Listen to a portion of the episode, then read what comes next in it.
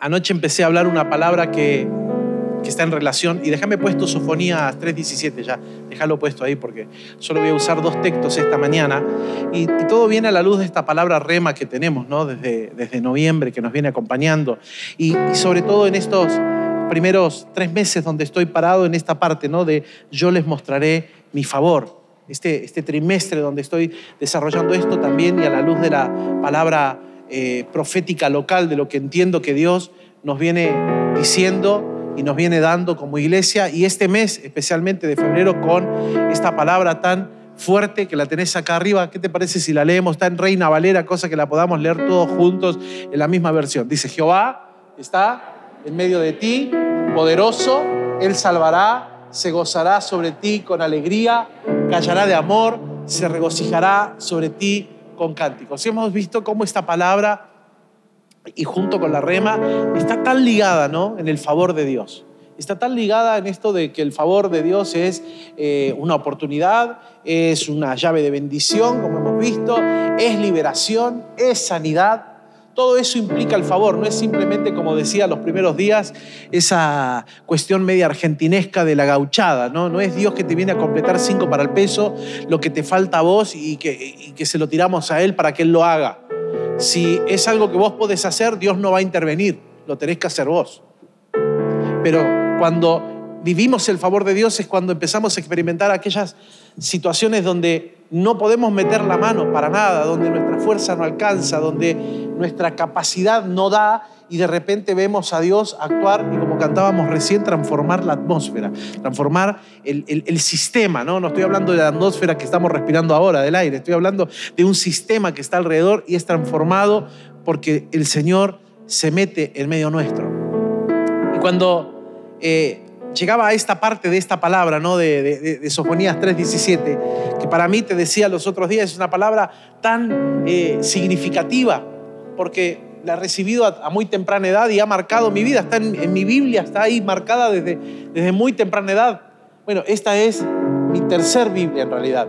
Tengo varias, ¿no? Este, mi primer Biblia empieza en Génesis capítulo 15, más o menos, y termina creo que en Apocalipsis 17 ha perdido varias hojas. Y está con muchos capítulos sueltos y demás, y es la que ya perdió las tapas y demás, que entraba acá. Eh, y, después la cambié por otra, esta, por esta tercera, ¿no? Pero esa primer Biblia que estaba tan marcada tiene hasta las fechas de los momentos en que yo eh, recibí esas palabras. Y cuando recibí esas palabras, las marcaba porque me, me iba hablando el Señor. Y esta palabra ha sido una de esas que me ha marcado desde muy temprana edad. Esto de que el Señor está en medio tuyo, que está, te está rodeando, que ya lo hemos visto ¿no? estos días pasados, que canta sobre nosotros, que desarrolla eh, una serie de, cuestiones como verlo como el poderoso guerrero, donde decíamos, Dios quiere pelear mis batallas. Y eso es favor. Ese es el favor de Dios. Te decía desde el primer día que hablábamos del favor, que no es lo mismo ser cristiano que ser un cristiano que vive con el favor de Dios que de hecho hay muchos cristianos que son cristianos y no experimentan el favor de Dios. Porque ser cristiano es venir a la cruz, haber aceptado a Jesucristo como el Hijo de Dios, el que vino a morir por mis pecados, el que resucitó, creo en Él, lo recibo en mi vida, pero este favor tiene que ver con este señorío donde yo ahora me rendí completamente a su gobierno y, y lo empiezo a practicar y es allí donde el Señor desata el favor. Leía esta mañana y meditaba, bueno, estoy hace unos días haciendo un, devocional largo, una locura del Señor, ¿no? Porque me, está quemando la cabeza, porque lo hago en inglés. y yo lo, entiendo muy bien. Hablarlo lo hablo para la mona, pero leerlo y entenderlo lo entiendo muy bien. El Señor me llevó todos, todos estos días a, a, un devocional en inglés y yo digo, bueno, ¿qué tendrá el Señor con esto? Que, a ver, Señor, yo soy español, hablo hablo, eh, soy latino y hablo, hablo español, o sea, no hablo, no hablo inglés. ¿Por qué acá, no? Y, claro, ahí vas entendiendo cómo esto de que Dios, a partir de algo, te va mostrando el favor de Dios. Estos días pasados hablaba con un ex alumno, hace más de 15 años que no lo veo, eh, me llama desde su país se conecta por WhatsApp, este, bueno, le digo, qué grata sorpresa, se conecta allí, hacemos una videollamada, me empieza a hablar de, lo que él está viviendo, de lo que está experimentando, de los desafíos que vienen por delante, de los temores que tienen. yo le digo, bueno, yo no tengo ninguna palabra para darte, este, no somos el horóscopo cristiano, así que... Eh, me honra el escucharte, vamos a orar juntos. Así que estuvimos ahí orando un buen momento, cerramos la conversación, me meto en mi devocional y de repente una de esas frases que está en inglés digo, esto es para él. Fue tan impactante, ¿no? Y se lo copié en inglés. Como sé que él lo habla y lo lee muy bien, este, y lo recibe y dice, wow. Dice, tan rápido. Digo, no es que yo, no es, no es cuestión mía, es, esto es favor de Dios. Cuando vos vivís bajo el favor de Dios, aún las oraciones son respondidas muy rápidamente, porque el Señor está viendo que vos estás debajo de ese paraguas, y debajo de ese paraguas de favor hay liberación, debajo de ese paraguas de favor hay sanidad, debajo de ese paraguas de favor hay oportunidad, debajo de ese paraguas de favor Dios se muestra como el guerrero victorioso, como el que canta sobre nosotros, como el que tiene una canción, como todo esto que venimos diciendo. Y esta mañana yo quiero hablarte de esta palabra desde el ser recreado por Dios. De hecho, le puse así el título de este mensaje, recreado por Dios. Recreado es vuelto a ser. Recreado es de hecho, Julián me mandaba estos días pasados frente a, la parábola que yo siempre menciono de Jeremías 18, ¿no? Del alfarero que se le echa a perder la masa, me manda una explicación de, creo que era judío, ¿no? El que lo estaba dando. Este, extraordinario, extraordinario para verlo, pero no, tiene desperdicio porque lo pone en práctico, en visible lo que era el trabajo del alfarero, lo que Dios hizo cuando la masa se le echó a perder, que es que la agarró y la empezó a unir de vuelta, pero no es que la unió así, sino que la golpeó, la golpeó bien golpeada, porque había que volver a unir el barro. No desechó lo que se había echado a perder, lo puso de vuelta en el plato, le volvió a dar giro a ese, a ese movimiento del plato, volvió a humedecer las manos y empezó a trabajar hasta lograr la vasija que él quería. O sea, fue recreado. Esto es lo que sucede como lo que cantábamos recién, la atmósfera está cambiando, algo, algo se introduce de Dios y cuando Él viene, en esa atmósfera somos transformados y eso es favor. Algunos lo experimentan y otros no. Y bueno, y ahí podríamos, sin sentarnos en la silla de juez, porque yo no soy el juez de nadie, yo no soy Dios y no puedo decir que esto sí, esto no, eso lo dirá el Señor. la única evidencia que tendremos finalmente es la que dice la Biblia, por tus frutos te conocerán. El fruto de tu vida demostrará si estás viviendo bajo el favor de Dios o no, si estás viviendo en una religión o si estás viviendo en una intimidad con Dios. ¿Cuántas veces charlando con alguna persona católica, apostólica y romana, ¿no? con todas las letras, y hablando de algunas realidades espirituales, me dice, pero yo nunca he vivido esto. Dice, ¿esa es la religión evangélica? No, le digo, no te confundas, no es una religión. Yo no te estoy hablando de una religión, te estoy hablando de una relación íntima con Dios. Y vos la podés experimentar también. Entonces, claro, le empezás a romper todo el sistema religioso, que no es ir a la iglesia, persignarse, tres Ave María, dos Padre Nuestro, la confesión y hacer toda la rutina, tres, cuatro encendidos de vela y, y ahí, porque te vas con la misma culpa a tu casa, te vas con las mismas sensaciones, te llevas las mismas cargas. Por eso el Señor dijo, venid a mí todos los trabajados y cargados, que yo los haré descansar. O sea, si en la cruz del Calvario nosotros no logramos dejar todas las mochilas de nuestra vida, Simplemente estamos viviendo una vida, permitidme entre comillas, cristiana, más religiosa que cristiana, que no está experimentando lo que Dios quiere que vivamos, el favor. Ese favor que te libera, ese favor que te sana, ese favor que te da oportunidades y ese favor que te recrea. Que Sofonías 3:17 lo habla, claro, cuando vos lo leías en español conmigo, déjamelo puesto ahí, Nico, dice, Jehová está en medio de ti, poderoso, Él salvará, se gozará sobre ti, callará de amor, se regocijará sobre vos con cánticos. No aparece en ningún lado esta palabra que te estoy diciendo, regocijarse. Pero sí aparece en el original hebreo, que es de donde te quiero hablar esta mañana, de varias cosas que hay en esta palabra que en nuestro español pueden eh, pasar hasta desapercibidas, que las podemos correr de lado y no entender cómo está empezando todo esto. Esta palabra comienza colocando a Dios como lo supremo de todo, como el absoluto de todo. Esta palabra en el original no es simplemente Jehová está en medio de ti. Esta palabra ahí donde dice Jehová, está diciendo, esa palabra en hebreo es el Dios, o el, el, eterno, mejor dicho, el eterno Dios supremo está en medio de ti, que es totalmente distinto. No es simplemente el nombre de Dios Jehová, sino es el eterno Dios supremo. Es el mismo eterno Dios que estaba en el Génesis 1 cuando la tierra estaba desordenada y vacía. Es el mismo eterno Dios preexistente de todo y que existe en todo y que está en todo y que cuando todo termine seguirá estando porque nadie lo creó. Él es el creador de todo. Este existente, eterno Dios supremo es el que está diciendo Sofonías, está en medio de ti. Este es el que quiere estar en medio tuyo. Pero aún en esto, yo quiero que vayas siguiéndome esta mañana porque todo va a ser una, una, relación unida a cada palabra y en cada palabra hay una revelación que conduce a la, a la, siguiente para que puedas entender por qué Dios quiere recrearte y quiere recrearme. Esto de ser recreado es vuelto a ser. Y empieza con el Dios eterno, supremo de todo, como el del Génesis, y va a terminar con las mismas acciones de ese mismo Dios todopoderoso que hizo todo y lo hizo bien.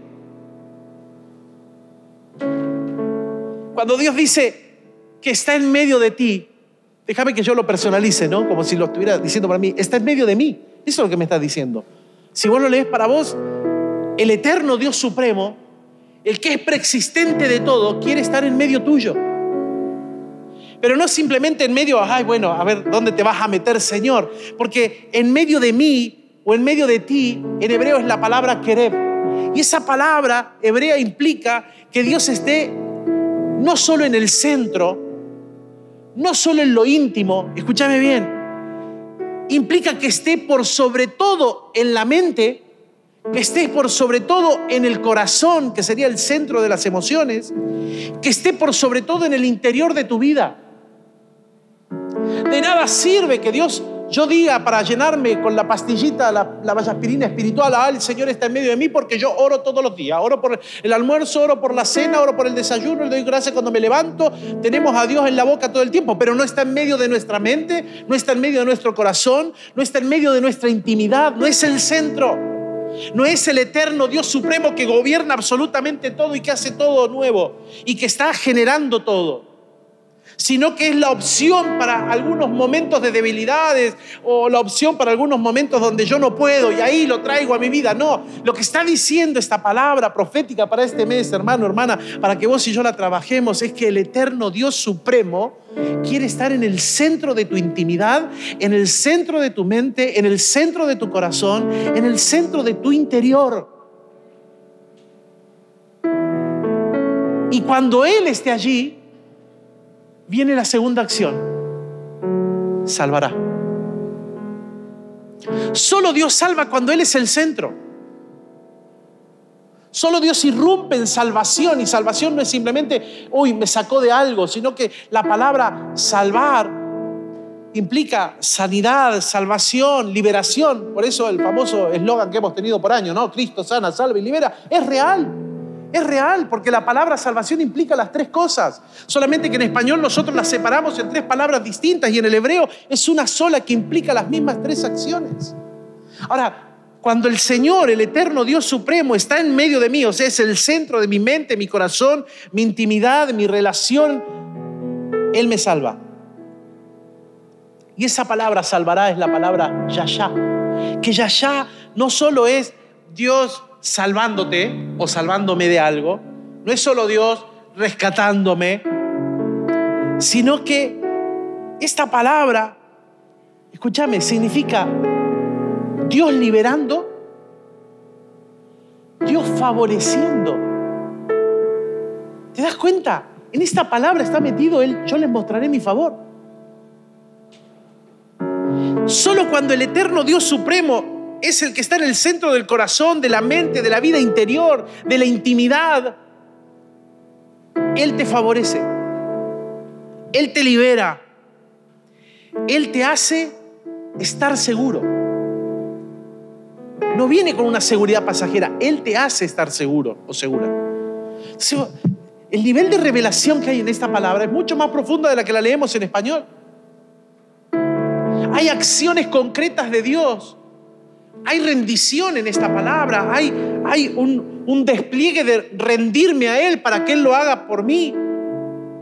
En otras palabras, Dios te viene a socorrer. Y eso me hizo recordar a alguien que hablaba mucho del socorro de Dios.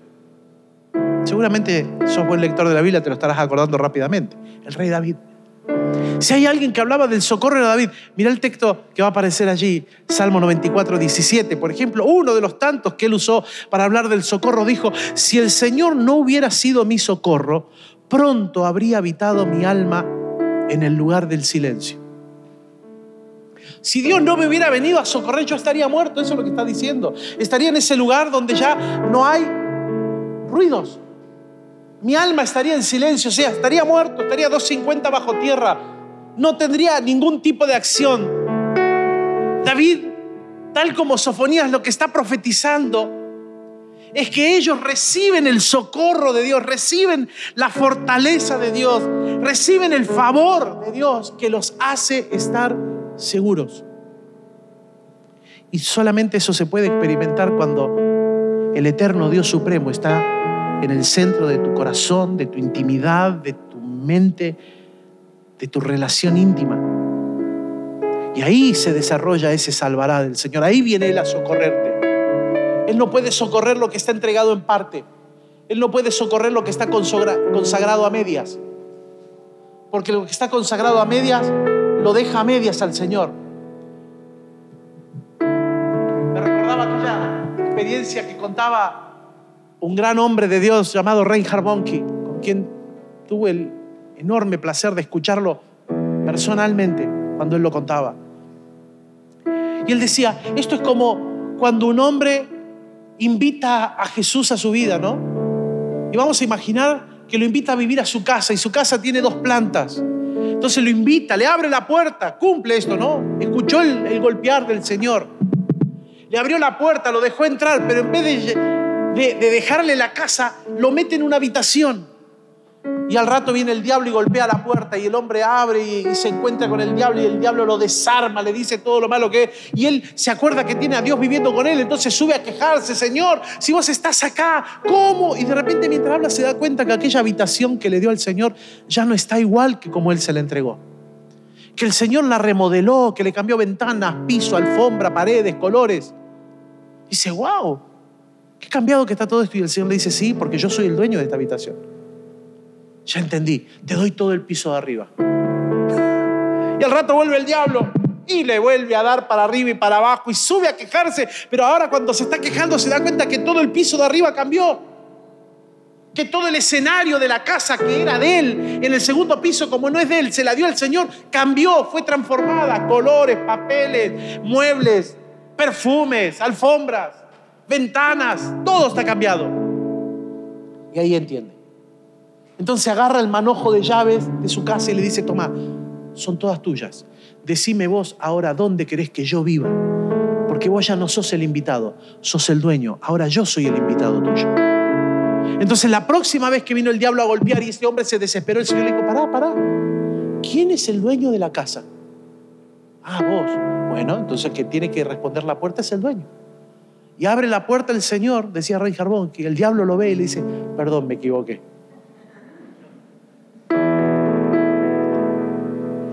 Ese socorrer que te lo estoy explicando en una experiencia tan práctica y sencilla para que lo entiendas, sucede cuando Él es el centro, cuando Él está en medio de mí, cuando Él es el eterno Dios supremo.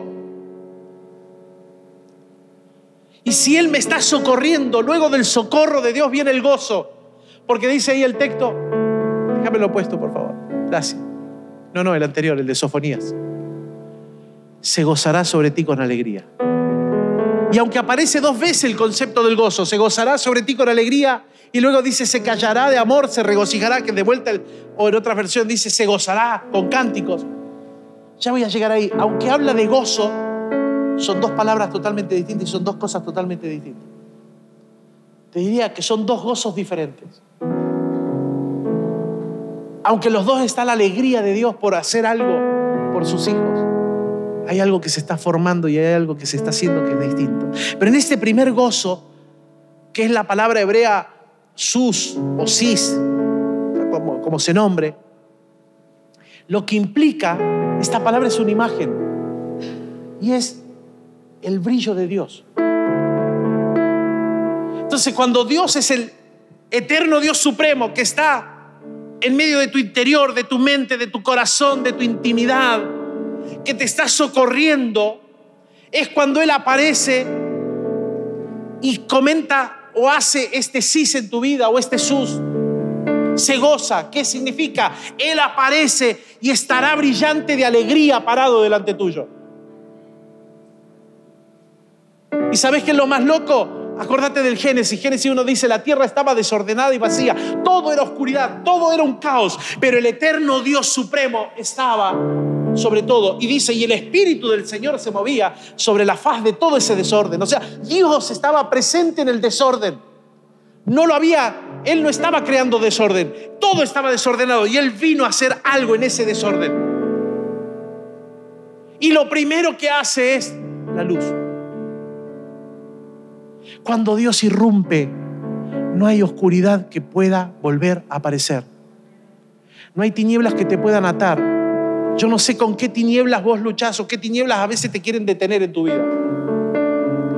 Porque hay tinieblas que te quieren atar, hay tinieblas que te quieren atormentar, hay tinieblas que te quieren detener. Hay huellas que dejaron esas tinieblas, cicatrices que dejaron. Que muchas veces huellas que han dejado te quieren detener porque el enemigo las usa como, porque son la sombra de esa tiniebla que él puso en tu vida. Y las sigue usando como letra para detenerte. Tenés que permitir que Dios se goce sobre vos, o sea, que aparezca brillante de gozo. Porque en su brillo Él humilla las tinieblas. Cuando Juan en la isla de Pasmos vio la revelación del Hijo del Hombre volviendo la segunda venida de Jesús, ¿te acordás cómo lo describe, no? Sus pelos blancos como nieve, sus ojos como llama de fuego, todo brillante. Cuando Él irrumpe, no hay tinieblas. Cuando Él irrumpe, eh, cuando, como cantábamos recién, cuando la atmósfera es transformada por Él, las tinieblas se disipan. Por eso yo te decía la otra vez cuando hablábamos del canta sobre mí, ¿no? Lo que sucede cuando yo le canto. Cuando yo empiezo a cantarle a Él, se libera algo en la atmósfera porque lo estoy colocando a Él en el centro. Y, si estaba oprimido, empiezo a sentir que esa opresión se va. A, veces las cosas siguen estando, pero los veo diferente porque al cantarle a Él, algo se libera del poder de Dios en mí. Las tinieblas se van porque aparece la luz de Cristo en mí. Él mismo viene como el ser más brillante que hay. Él mismo brilla de alegría sobre mi vida. Y cuando Dios brilla de alegría sobre tu vida, las tinieblas ya no tienen oportunidad de mantenerse en vos. Por eso David dijo, mi socorro viene del Señor. Porque cuando Dios entra no hay más oscuridad. Aleluya. Por eso David decía, mi socorro viene del Señor. Mi socorro viene de Jehová, que hizo los cielos y la tierra. O sea, ¿quién? El eterno Dios supremo. El que está en medio de mí, en mi corazón, en mi interior, en mi mente. Por eso David decía, yo prefiero habitar un día en los atrios del Señor que estar mil fuera de ellos. Yo prefiero estar acá, yo prefiero mi mente llena del Señor, yo prefiero quedarme acá. O sea, se estaba llenando de Dios porque entre más se llenaba, entre más permanecía en el Señor, entre más lo colocaba en el centro de su voluntad, las tinieblas no tenían lugar en él. El momento que él se relajó, en el momento que David se relajó, y dejó de colocar a Jehová, el Señor, el eterno Dios supremo, en el centro de, su interior, de su mente, de su corazón, de su intimidad, pecó. Y lo alcanzaron las tinieblas. Mientras se mantuvo, ni una tiniebla lo podía alcanzar. El Señor venía a socorrerlo. De la misma manera que entiendo que lo quiere hacer sobre nosotros. Y dice sobre ti. Porque Sofonías declara, todo esto sucederá sobre ti, sobre vos, sobre mí. Y ese sobre ti, como lo declara Sofonías, es la palabra hebrea al, que implica encima de mí. Pero cuando yo la estaba estudiando, digo, wow, esto es tan loco, porque me volví a encontrar con el trono del Señor. Este Dios que lo llena todo en todo y que está todo en todo.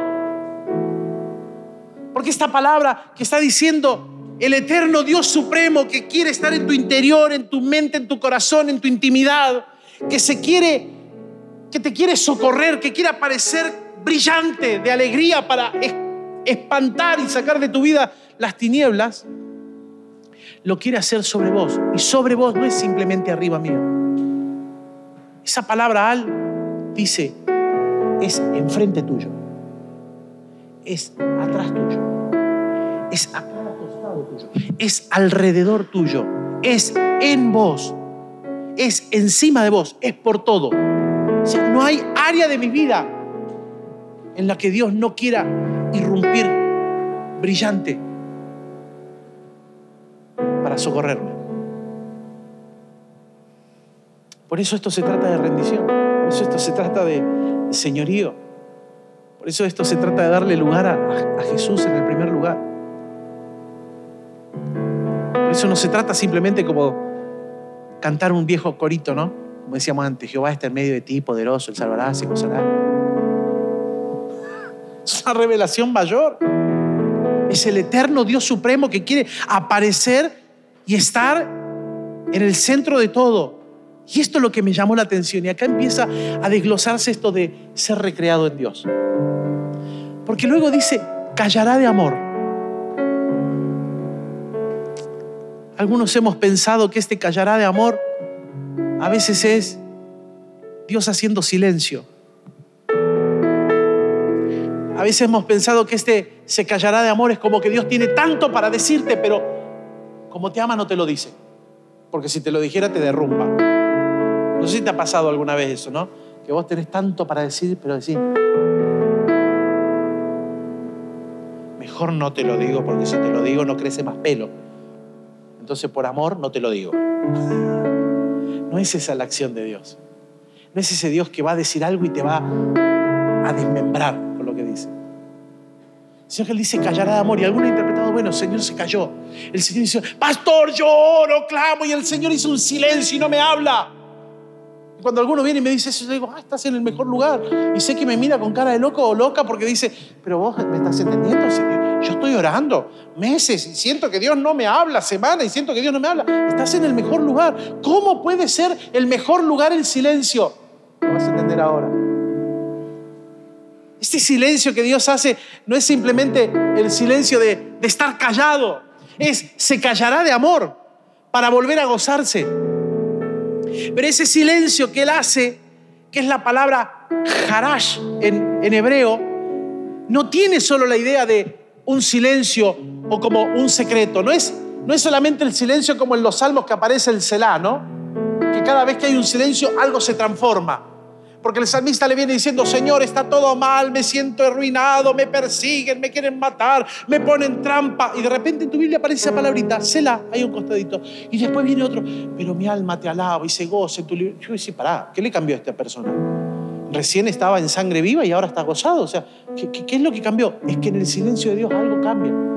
Ahora, no es simplemente ese silencio donde Dios se cayó la boca sino que es una acción de lo que Dios está haciendo en el silencio. Por eso dice se callará de amor, harash. No es simplemente que Dios va a estar callado, sino que la palabra harash significa grabando. Y tiene dos imágenes para que la puedas entender. El cincel y el esculpir. Cuando Dios guarda silencio en tu vida, no es que está callado porque no te quiere decir nada. ¿Sabes lo que está haciendo Él? Agarra el cincel.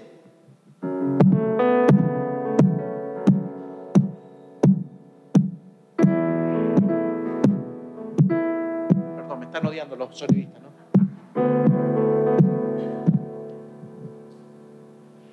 Y en cada cincelazo hay cosas que se van cayendo de tu vida. Que te duelen, sí, que me duelen, más vale pero desde el ojo que está creando, desde el eterno Dios supremo que está creando y todo lo que Él crea lo hace bien, sabe que eso no sirve. Sabe que eso es simplemente parte de alguna tiniebla que quedó, que no tiene que estar en tu vida. Y si Dios está guardando silencio en vos, entendé, Él se calla de amor, o sea, no se cayó para no decirte nada, está grabando algo quiere dejar grabado algo en tu vida. Así que los silencios de Dios vivirlos desde otra perspectiva, de ahora en más. En vez de desesperarte, decir, ay, el Señor no me habla, el Señor no me habla. Entendé, Dios quiere grabar algo en vos, Dios está cincelando algo. Dios agarró el cincel, Dios agarró algo para grabarte. ¿Y qué está grabando? Su pensamiento, porque Jeremías dice que sus pensamientos son más altos que los nuestros y dice que construyen un futuro y una esperanza para mí, aleluya claro, en el momento de la batalla no lo ves. Por eso Él tiene que estar en medio tuyo. Por eso Él tiene que ser el centro de mi interior, de mi mente, de mi corazón. Porque si no, no soporto ese silencio donde Él está grabando algo. Pero para mí es un silencio incómodo.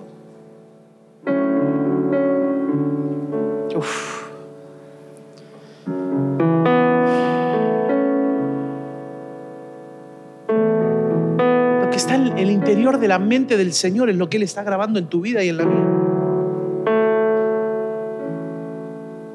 Cada cincelazo de Dios está quitando una escoria. Mí me impresiona los que hacen artesanías, ¿no? Grabando. Una vez mi papá me dio un pedazo de madera y un cuchillito y me dice, bueno, graba algo, a ver, dibuja algo, hace algo. Un escarbadiente, dice. No me salía nada.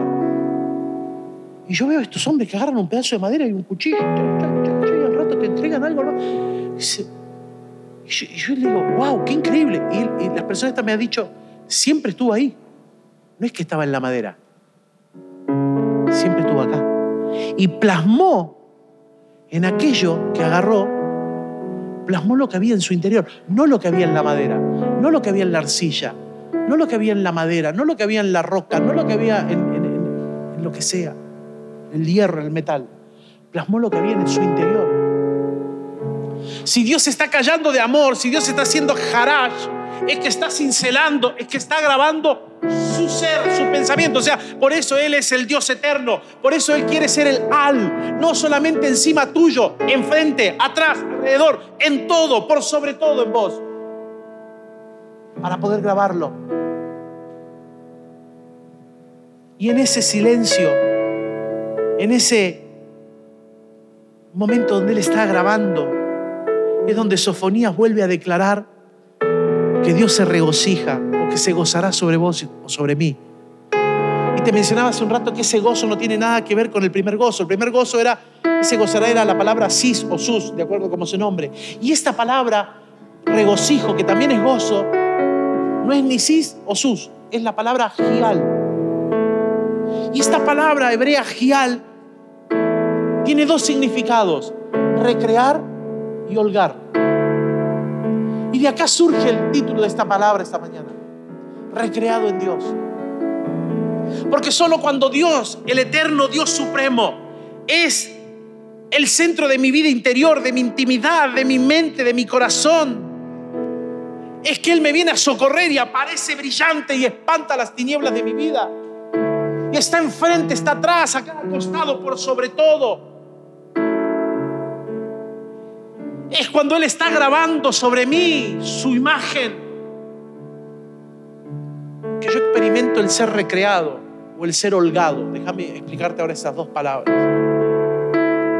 Porque yo entiendo que esto es lo que Dios quiere hacer sobre nuestra vida. No es solo saber y experimentar que Él está en mí como el poderoso guerrero, como lo hemos visto, como el victorioso, sino que me viene a recrear, me viene a volver a ser. Cuando algo se recrea, cuando es vuelto a ser, como la, vasija de Jeremías 18, lo que Dios le está revelando a Sofonías es que la acción que solamente Dios puede hacer, la hace para que ninguna tiniebla te tenga más. La hace para que no haya huellas de tinieblas que hayan quedado sobre tu vida, que sigan teniendo poder de, de- de detenerte. Por eso Él dice, se gozará. Y por eso termina cantando sobre nosotros. Pero Él canta sobre lo que está haciendo. ¿Sabes sobre lo que canta? Sobre lo que recrea y sobre lo que se holga. Recrear es volver a ser. Ahora déjame explicarte esta palabra, holgar. Porque esta palabra holgar tiene dos significados. Uno en hebreo y otro en su significado latín. Y en los dos yo encontré a Dios. En hebreo, la palabra holgar que aparece allí es descansar y tomar aliento. O sea que luego de Dios de estar el Señor, el eterno Dios supremo, estar en medio tuyo, tu interior, tu mente, tu corazón, de socorrerte, de trabajar, de cincelar, de grabar, Él descansa y toma aliento. Pero no es como el descansar y tomar aliento como terminé la tarea y decir, oh, qué pesado que estuvo. Llega Carlito de trabajar, de sudar la camiseta en el corralón, día de calor, se pega una ducha, se sienta con los mates y dice, ahora sí. Es ese descanso que podemos disfrutar cualquiera de nosotros después de un día duro de trabajo, donde no queremos saber nada. Este descansar y tomar aliento de Dios tiene que ver con lo mismo que Él hizo en el Génesis. Luego de seis días de trabajar, en el séptimo día, Dios descansó. Y es a ese descanso el que está referido. Ese descanso de Dios no fue, bueno, terminé, ya está, me cansé, sino fue, todo lo que hice está bien hecho. Todo lo hizo bien. Todo lo hizo nuevo todo lo hizo perfecto. Y no fue un descanso de descansar, sino fue un parar para celebrar, para gozarse sobre lo que había creado. Lo que Dios quiere hacer después de recrearte es holgar sobre vos. O sea, celebrar que lo que hizo está bien hecho. Porque nunca la tarea de Dios estará mal hecha. Pero en su versión latina, esta palabra, ¿sabes lo que implica? Algo más extraordinario todavía. Soplar respirar. Que es lo mismo que sucedió con lo último que Dios creó en el huerto del Edén. Dios agarró una masa de tierra, barro, lo formó, lo, lo, tomó con sus manos, todo lo demás lo creó con su palabra. Él decía y era hecho, pero lo único que Él intervino físicamente de meter la mano fue en el hombre. Su imagen, su criatura. Pero era una masa inerte algo simplemente formado que no tenía vida. Y Dios se holgó sobre ese barro y hizo esto. Y el aliento de Dios trajo vida a lo que estaba muerto. El eterno Dios supremo quiere estar en tu interior, en tu mente, en tu corazón, en tu intimidad. Porque Él es el único que puede volver a hacerte y espantar las tinieblas de tu vida. Pero sobre todo, es el que el único que puede soplar y volver a darte vida. Poner de su aliento en vos como en mí. Cerra tus ojos por un momento, por favor. Inclina tu rostro ahí donde estás. Esta mañana, como empezamos anoche,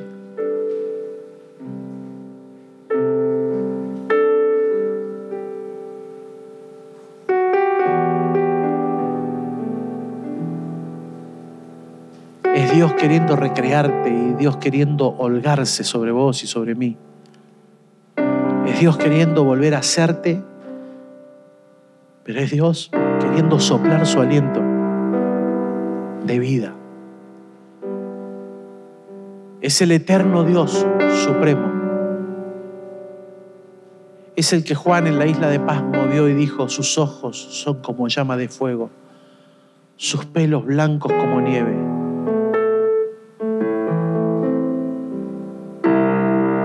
son Él manifestándose como a los discípulos cuando sus vestiduras cambiaron y estaba radiante en luz. Que los discípulos quedaron atónitos y dijeron, es bueno que estemos acá, hagamos una enramada. Y lo que estaban viendo era la verdadera naturaleza de Dios, del Hijo del Hombre. A los ojos naturales era un hombre común y corriente. Pero cuando en ese monte de la transfiguración el Señor se mostró a sí mismo. Esa era la realidad que veían los demonios y por eso chillaban y gritaban cuando lo veían aparecer y decían, ¿a qué viniste antes de tiempo, Hijo de Dios? Porque ellos no veían al Hijo del carpintero con una sandalia simple, con una túnica común y corriente. Estaban mirando la brillantez de la luz del eterno Dios supremo que irrumpía con su realidad en un mundo natural y que estaba echando fuera toda tiniebla. Jehová está en medio de ti. El eterno Dios Supremo quiere estar en el centro de tu mente, de tu corazón, de tu intimidad, para socorrerte, para echar fuera las tinieblas que te pueden oprimir, las que quieren detenerte, las que quedaron como huellas en tu vida y en una mochila las seguís cargando. Eso no es ser recreado por Dios. Ser recreado por Dios es dejo en la cruz todas mis cargas y mis aflicciones, mis problemas, mis situaciones. Y recibo de Dios una nueva vida, la que hace nuevas todas las cosas. Y si Él está callado en vos, Dios no está callado, no está haciendo silencio, está grabando algo. Y lo está haciendo para que una vez que lo termine, como cuando terminó de hacer, de hacer a Adán, no seas una masa formada, sino que ahora recibas el aliento de Dios. Dios quiere holgarse. Dios quiere descansar sobre tu vida y quiere volver a soplar sobre vos el aliento de vida. Así como estás con tus ojos cerrados para no incomodar a nadie, si esta mañana vos necesitas que ese eterno Dios Supremo eche fuera tus tinieblas y vuelva a soplar el aliento de vida sobre vos, ahí donde estás, levanta tu mano al cielo y decirle, Señor, hacelo sobre mí, porque lo necesito. Hacelo sobre mí, holgate sobre mí, Señor, recréame, recréame. No estés solamente detrás, alrededor o encima de mí. Quiero que estés en mí, en mi interior, en mi mente, en mi corazón, en mi intimidad, en mi relación íntima. Venía a socorrerme, Señor, y entra, irrumpí, para que mis tinieblas te vean como veían al Hijo del Hombre, no como lo veían en la naturalidad, simple hombre con túnica y sandalias, sino como aquel que vieron los discípulos irradiado de luz, como aquel que vio Juan en la isla de Pasmos, tus ojos como llama de fuego, tus pelos blancos, y en su costado escrito Rey de Reyes y Señor de Señores.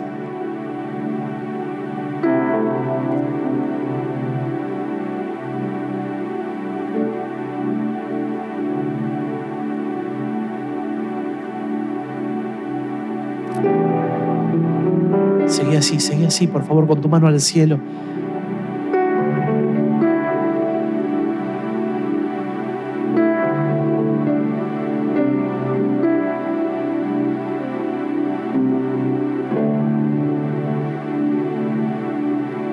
Me bajé porque veía sombras que se están yendo de tu vida.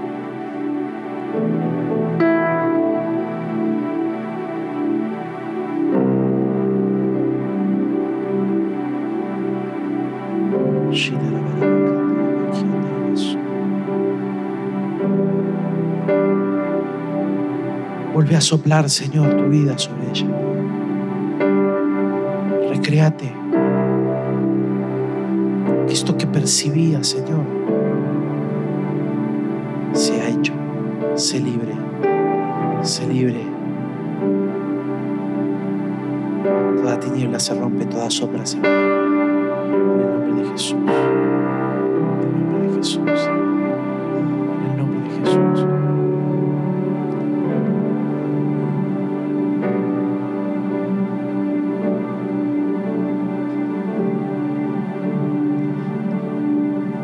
Así porque tengo hasta temor al caminar para no romper la atmósfera de lo que está pasando porque yo siento ese peso de esa realidad del eterno Dios supremo en este lugar,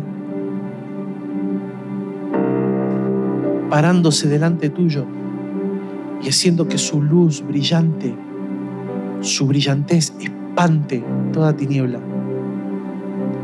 recreándote, soplando nuevamente aliento de vida.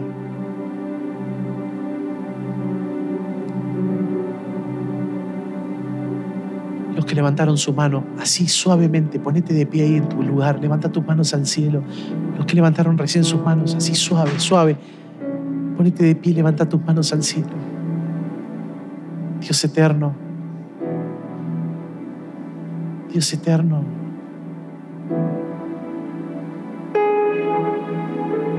Manifestate, Señor, en la vida de estos varones y mujeres en esta mañana.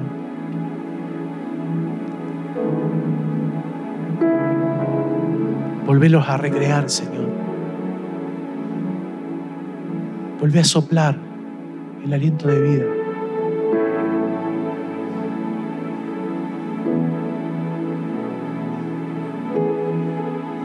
Vuelve a hacerlo, Señor. Volví a hacerlo, Jesús.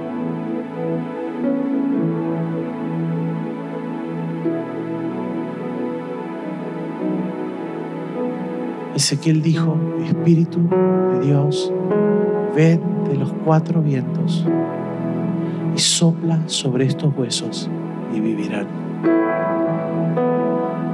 Y el aliento de Dios vino sobre esos huesos secos y se juntaron y crecieron tendones, músculo, carne. Y luego entró el espíritu de vida y ya no fueron un valle de huesos secos, fueron recreados y ahora eran un gran ejército delante de Dios.